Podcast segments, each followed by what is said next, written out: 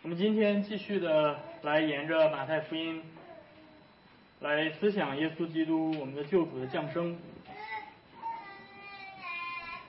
我们今天来到马太福音的第一章第十八节，我们要从第十八节看到第二十五节。马太福音第一章第十八到第二十五节，让我们一同的来聆听上帝的话语。耶稣基督降生的事记在下面，他母亲玛利亚已经许配了约瑟，还没有迎娶，玛利亚就从圣灵怀了孕。她丈夫约瑟是个异人，不愿明明的羞辱她，想要暗暗的把她休了。正思念这事的时候，有主的使者向他梦中显现，说：“大卫的子孙约瑟，不要怕，只管娶过你的妻子玛利亚来，因为她所怀的孕是从圣灵来的。她将要生一个儿子，你要给他起名叫耶稣，因为他要将自己的百姓从罪恶里救出来。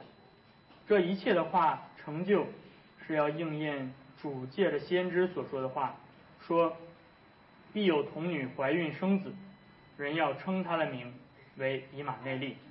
以马内利翻出来的意思就是神与我们同在。约瑟醒了，起来就遵着主使者的吩咐把妻子娶过来，只是没有和他同房。等他生了儿子，就给他起名叫耶稣。我们今天读上帝的话语就到这儿。这位奇妙的婴孩是谁？安卧在玛利亚的怀中。每当到了圣诞节的期间，在美国或者甚至在中国大陆，我们总是能听到许多的圣诞歌曲在街头啊播放着，讲述着这位婴孩耶稣的诞生的故事。人们在这个时刻与家人团聚，欢笑，喜乐祥和。我们彼此馈赠礼物。享受一顿美好的圣诞晚宴，但是这位婴孩到底是谁？他的降生与你与我的关系到底是什么？今天有许多的人，许多的美国人，尽管他们庆祝圣诞节，但是他们只是把这个婴孩当作是一种文化的象征，甚至他们并不确定他历史他是历史上真实存在的人。但是这并没有什么所谓，因为耶稣圣诞节这些象征着人性的良善、和睦。圣诞节就是每年提醒我们要像这个在襁褓里的婴孩一样，要像小孩一样善良、与人和睦。经过我们共同的努力，如果每个人都能够贡献一点爱，那么我们就会打造一个更好的世界。但是这是否是马太记录耶稣降生的目的呢？这是否是圣经所传讲的福音呢？我们今天需要一同的从马太自己的口里来听，他到底是如何解释耶稣降生的，耶稣降生的目的、意义和事实。所以，首先我们要来看耶稣降生的历史的事实。然后我们要看耶稣降生的含义到底是什么。今天我们需要特别的记得，尽管美国的文化受基督教的影响很大，但是在这个文化本身并不是基督教的信仰。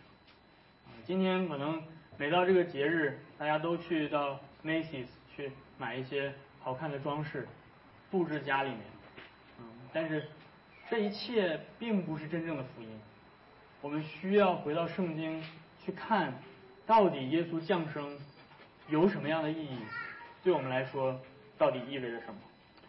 首先，我们看到，对于马太来说，降耶稣的降生并不是一个哄小孩子睡觉用的睡前故事，也并不是一个寓言，啊，好像我们就是编出来，然后表达一个更高层次的属灵的含义，能够教导人们一些向善的道理而已。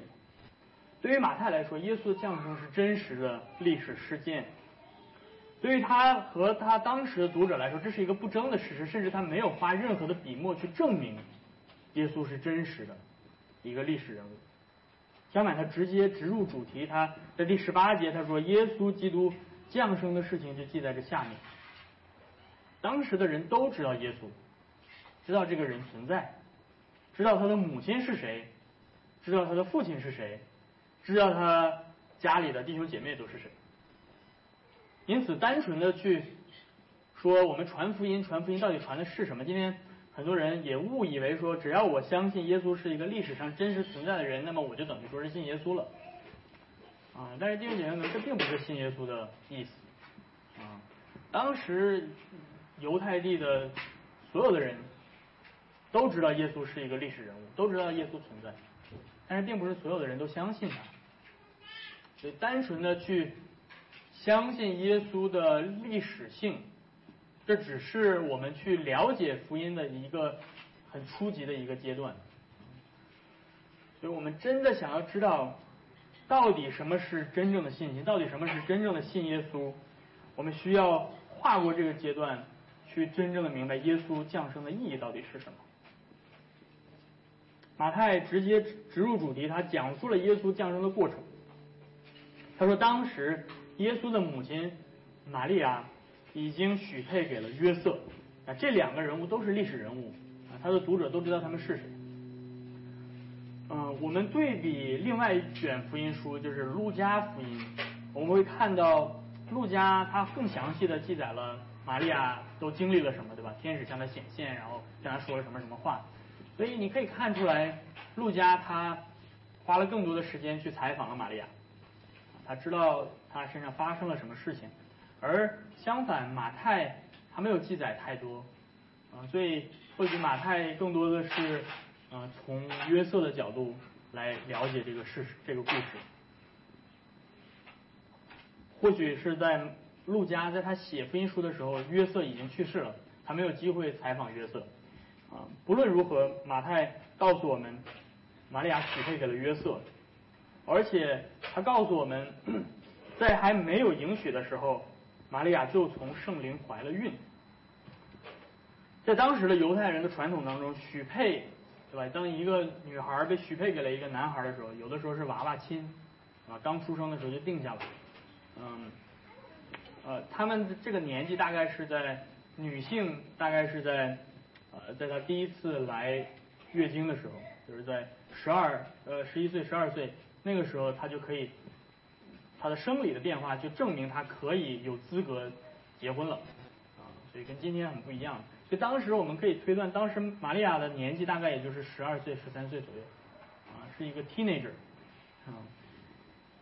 而许配 和结婚之间大概有一个时间的空档，这个空档期大概是一年左右。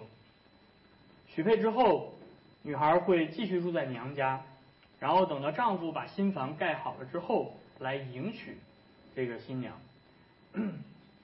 约瑟的年纪可能会比玛利亚要大一些，一般来说可能是在二十岁到三十岁左右。尽管今天许配跟我们今天所谓的订婚很像，但是因为我们今天嗯这种后现代式的对于婚姻只是一纸的这种啊这种一纸之谈，就是不是很重视婚姻的关系相比。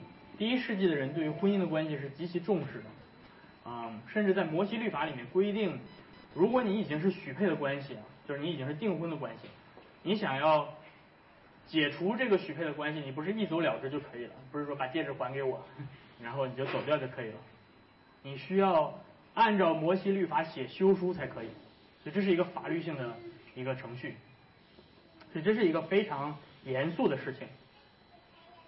但是在已经许配和尚未迎娶之间这段 时间之间，玛利亚怀孕了。这意味着什么？这所有人都知道，这意味着什么？这意味着玛利亚在这段期间出轨了，做了羞耻的事情。这是整个的对于听说到这个事情的人来说的第一反应，就是这个。这个女孩还没有结婚之前怀孕了，而这个孩子的这个父亲绝对不是约瑟，因为约瑟还没有迎娶她，约瑟还还在另外一个地方盖房子呢，所以没有人会相信。而这个时候，玛利亚出来说：“那个我怀孕是圣灵感孕，是吧？”但没有人会相信这个事情。有谁会相信这种鬼话呢？对吧？这当然也是约瑟的反应。所以第十九节，马太告诉我们约瑟当时的反应。约瑟心里想：“我也想暗暗的把它休了。”马太没有告诉我们太多细节，但是我们可以凭这个常理猜测。想象一下，一个男人发现自己的未婚妻有了身孕，他会怎么样想？他会有什么样的情绪？他会说：“啊，上帝啊，你就借着圣灵感孕他，哇！” 你会不会这样想？反正我不会这样想，没有人会这样想。他会感到非常的迷茫，会感到非常的崩溃，会感到非常的愤怒。为什么玛利亚会背着我做这样的事情？那这个时候你会想象，假如玛利亚真的是从圣灵怀孕的话，那她跳进黄河也洗不清啊，他会非常的着急。他说我这个事儿怎么解释？我跟谁解释？谁会信呢？他没有做什么见不得人的事情，他试图告诉约瑟我是从圣灵怀的孕。你觉得约瑟会信吗？他会觉得玛利亚编的谎言太离谱、太可笑了，怎么会有人编出这样的谎言呢？的确，没有人会相信。所以你需要知道，福音本身具有，它本身就是让人第一下听到的时候是不可信的。如果你今天哪天传福音说，哎，一传福音，哎，这个人说，哇，太好了，我信了，这个是不太正常的反应。一般常人，就像约瑟一样，听到这个事儿，他都会说这个事儿我信不了。所以今天你传福音，你给你身边的家人朋友传福音，他们说嗨，切，这个东西谁会信？鬼才会信。你不要觉得受挫了，对吧？这是很正常的，没有人会信，约瑟也没有信。因此约瑟想要下定决心休掉玛利亚。但是约瑟圣经说他是个艺人，就这个人挺有良心的，他知道这个时候如果公开的休掉玛利亚的话，就会对玛利亚的整个一生的名誉造成了玷污，人们会知道公开的知道到底玛利亚是一个什么样的人，所以约瑟在里面选择他说他想要暗暗的休掉他，就是一个私下的离婚协议。对吧我就照着摩西的律法给你写个休书，你也不用给别人看，对吧？你就找找找个其他的人嫁了，就结束了。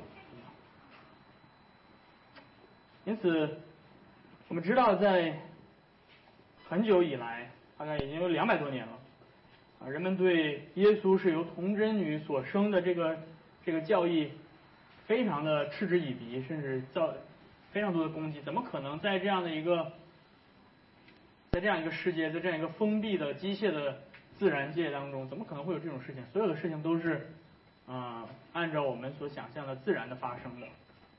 没有人会相信童女会怀孕，更不要说所谓的圣灵感孕。但是我们看到，不要说这些，我们今天，所以今天的问题不在于说这些人相信了科学主义，或者这些人啊就是刚硬着心或者怎么样的。在第一世纪，约瑟他没有没有十九世纪的科学主义出现的时候，他也不相信这个事儿。所以，我们需要知道马太的记载，记载约瑟的反应等等的，这对于我们来说很重要。对于我们来说，这是这是一件非常合理的事，合理的反应。这突如其来的打击使得约瑟心心力憔悴。他在第二十节，马太提到约瑟的反应，他在晚上辗转反侧。翻来覆去想这个事儿，对吧？呃，这个事儿发生在你身上，你也不能倒头呼呼大睡，对吧？所以这个这个这个约约瑟的反应是很正常的。他在反复掂量着自己所听到的各方的信息，他听到玛利亚所说的和他所看到的，要么玛利亚是在说谎，但是玛利亚看起来很诚实，很诚恳，难道真的说有这种超自然的事情发生吗？对吧？约瑟是一个相信上帝的人，但是他很难接受这个超自然的事件发生在他自己的生命当中，他很难以相信这个事情。如果这件事情是真的，那么这件事情意味着什么？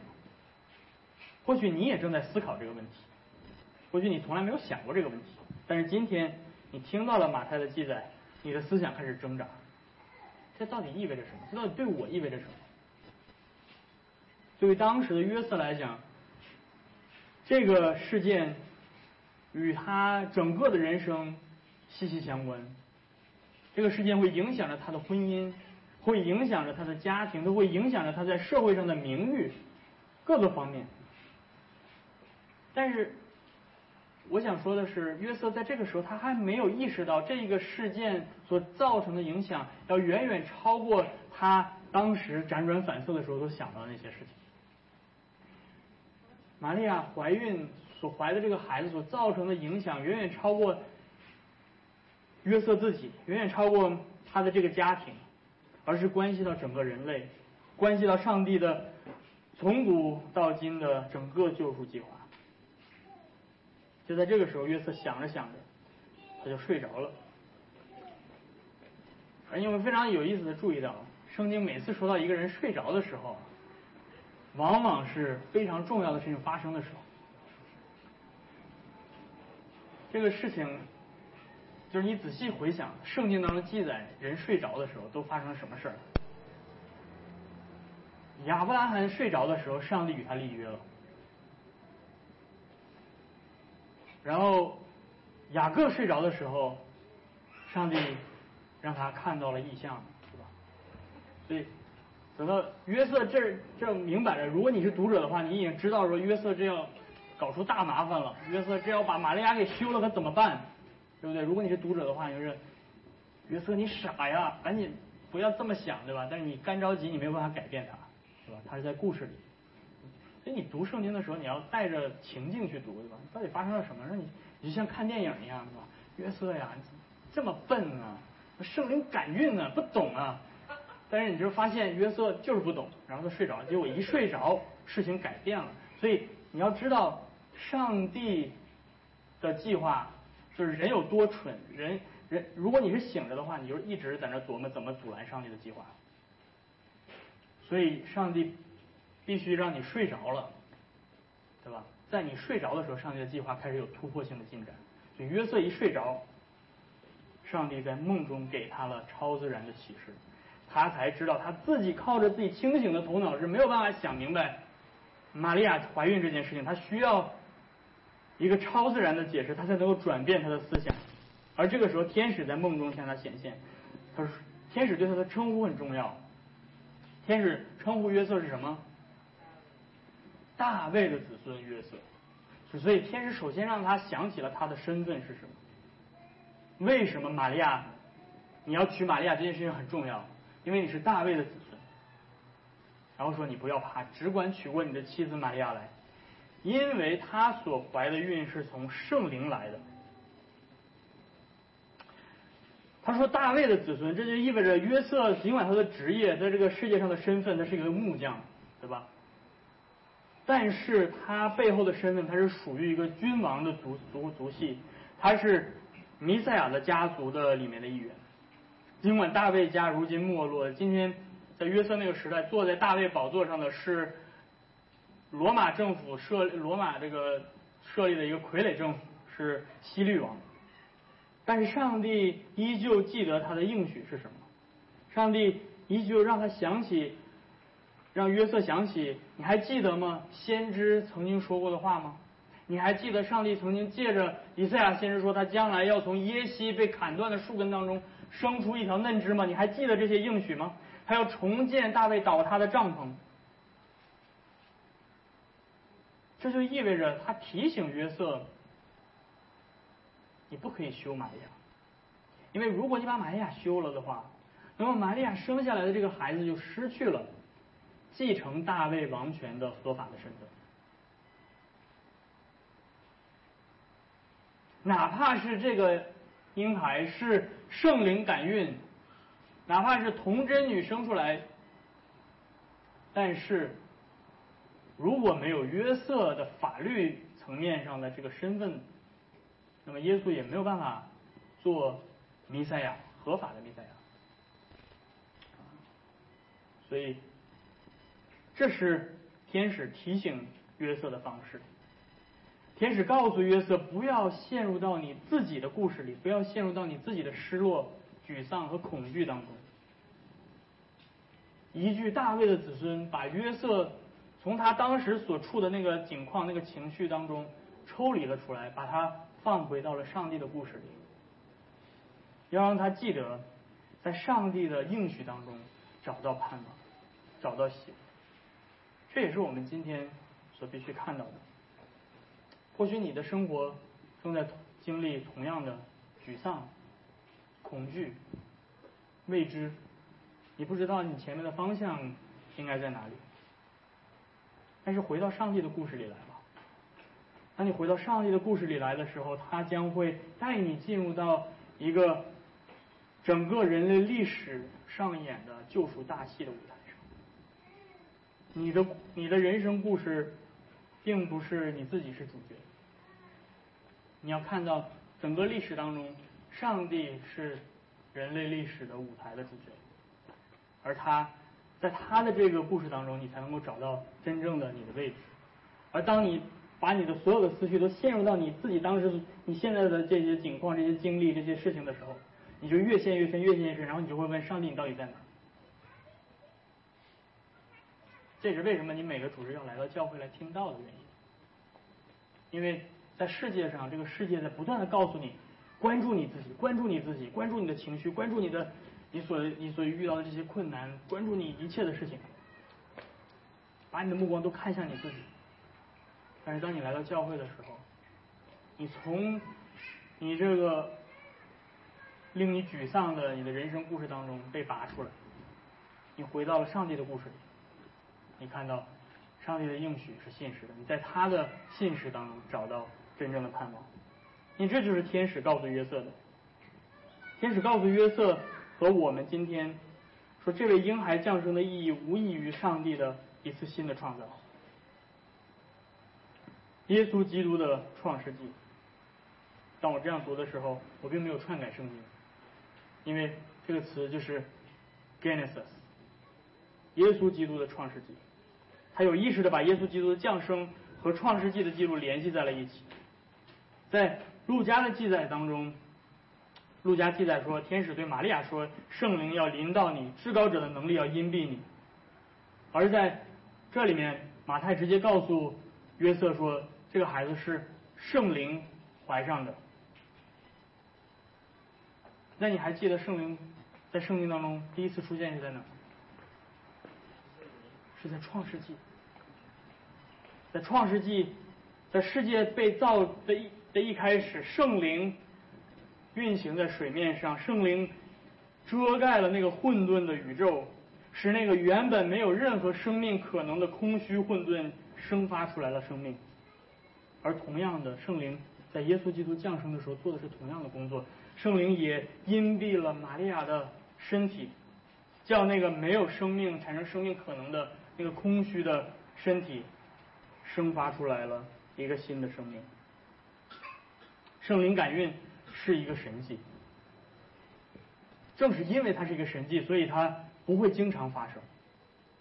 正是因为它不会经常发生，所以它当它发生的时候，它很令人难以置信，人们很难相信。但是这并不会意味着这件事情不会发生。就像不会每一天都有一个新的宇宙从无到有的被创造一样，我们无法从实验室里面再次的把创世纪发生的事情再次重演。同样，我们今天也没有办法把童女生子放到实验室里面重演一样。但是这件事，这个事件没有办法被实验室重新演绎，并不意味着这件事情不是真的。因此，我们去判断福音的真实性与否的时候，我们用的不是。科学实验的方法，我们用的是历史记录、历史的记载的真实性的判断方法。耶稣是由圣灵感孕，童贞女玛利亚所生，这是基督教信仰的核心。我们在尼西亚信经当中和在使徒信经当中，我们都宣告这一点。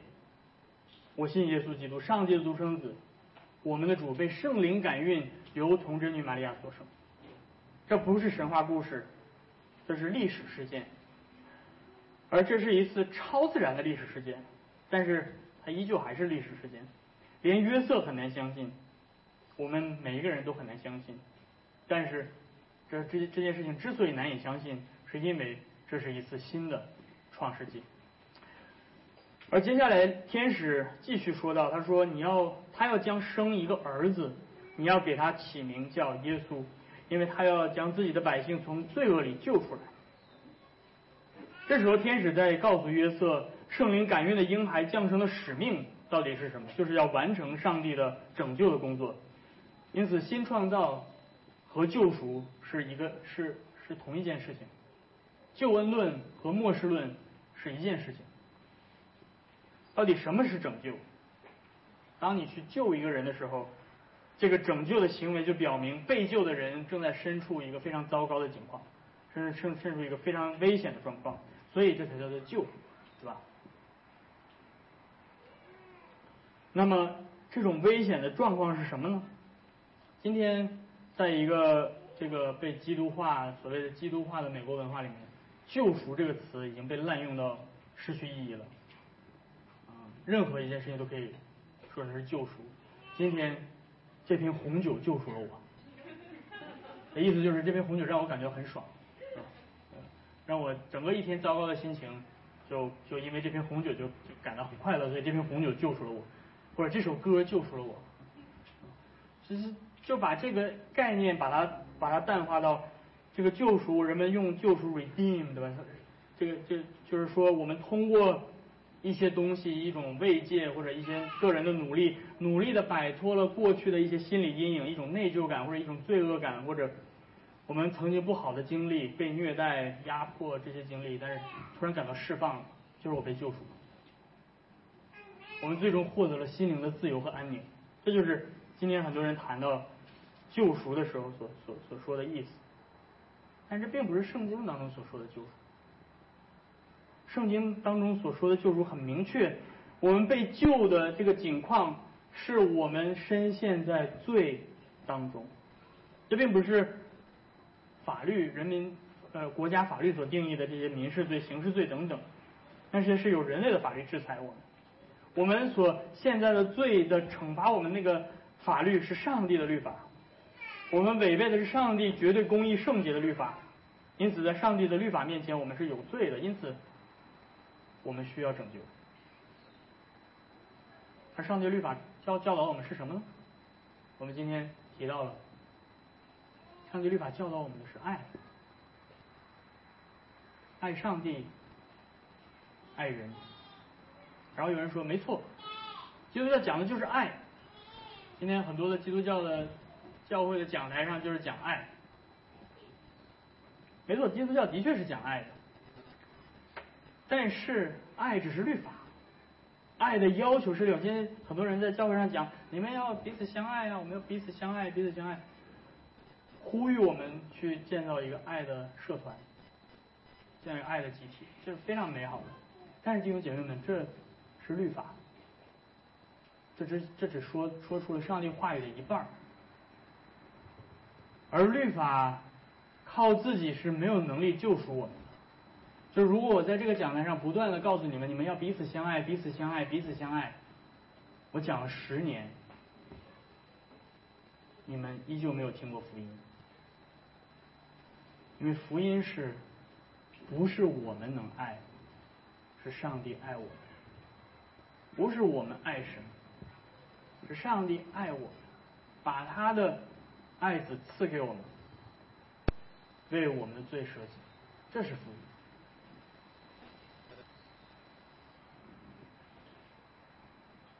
因此，这是天使对约瑟所讲的福音。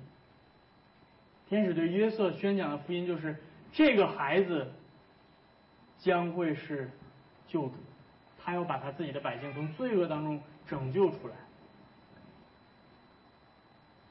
然后接下来，马太向我们解释了一件事情，就是说他刚才所记录的这一切事情，并不是凭空产生的，而是早在几百年前就已经预言了的。那就是在第二十二节，他说这一切的事情成就，是要应验主借着先知所说的话，说必有童女怀孕生子，人要称他的名为以马内利。然后马太怕你不明白这个希伯来语，他就解释了一下以马内利是什么意思。以马内利翻出翻译出来的意思就是上帝与我们同在的意思。这句话是耶稣降生前七百年由先知以赛亚写下来的。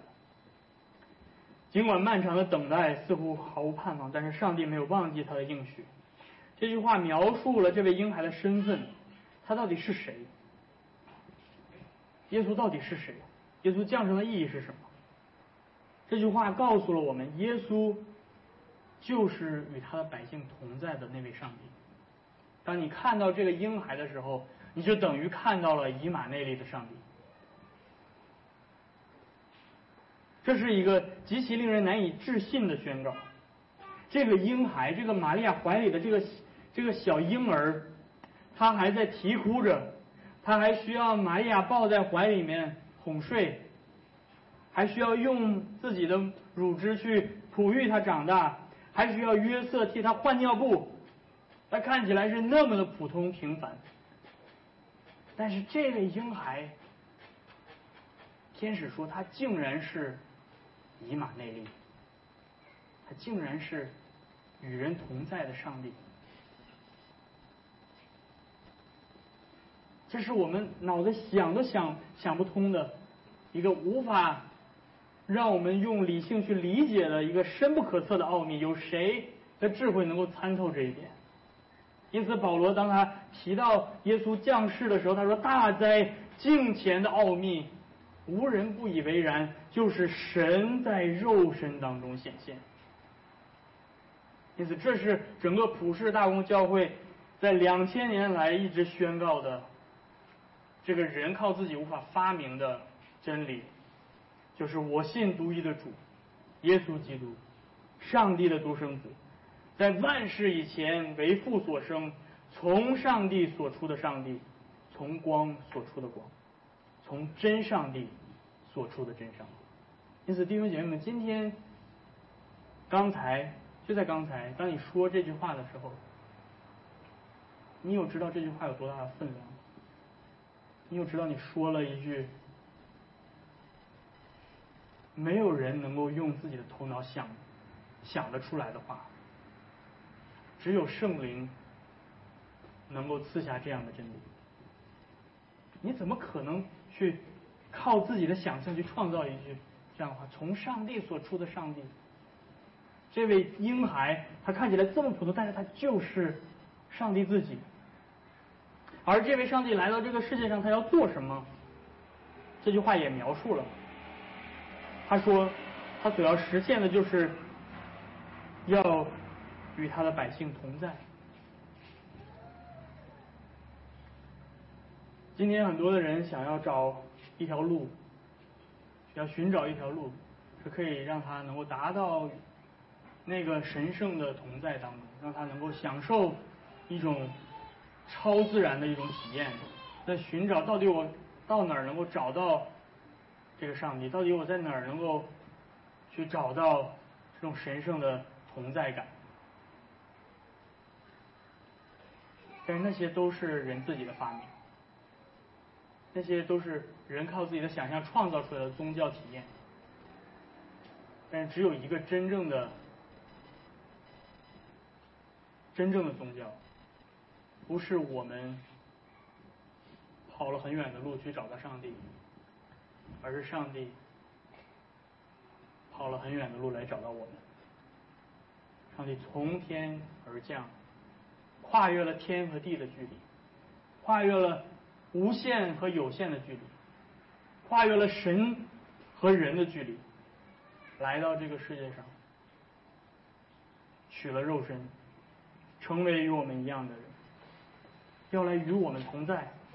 而他与我们同在的途径就是他需要赎掉我们的罪，他需要借着他自己的血遮盖、免去上帝的愤怒，借着他的义归算给我们，使我们能够被接纳，使我们不再被视为仇敌，而被视为他的子民。那位威严的如同烈火的上帝，如今在耶稣基督里与人相近，与人同住，而最终他将要再来。要实现这个真正的应许，他将要永远的与我们同住，他他要我们做他的子民，他要亲自做那位与我们同在的神，他要亲自擦去我们一切的眼泪。到那一天，弟兄姐妹们，你们在这一生当中所经历的一切的苦难、一切的委屈、一切的沮丧，都将不会再有。那你们会。最终，最终，在上帝故事的结局当中，找到永恒的福乐。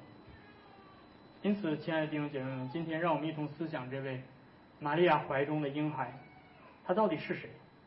他与你与我的关系是如何？他是否只是一个和平的象征和吉祥物而已？还是他真的如圣经所言，是那位拯救我们脱离罪恶？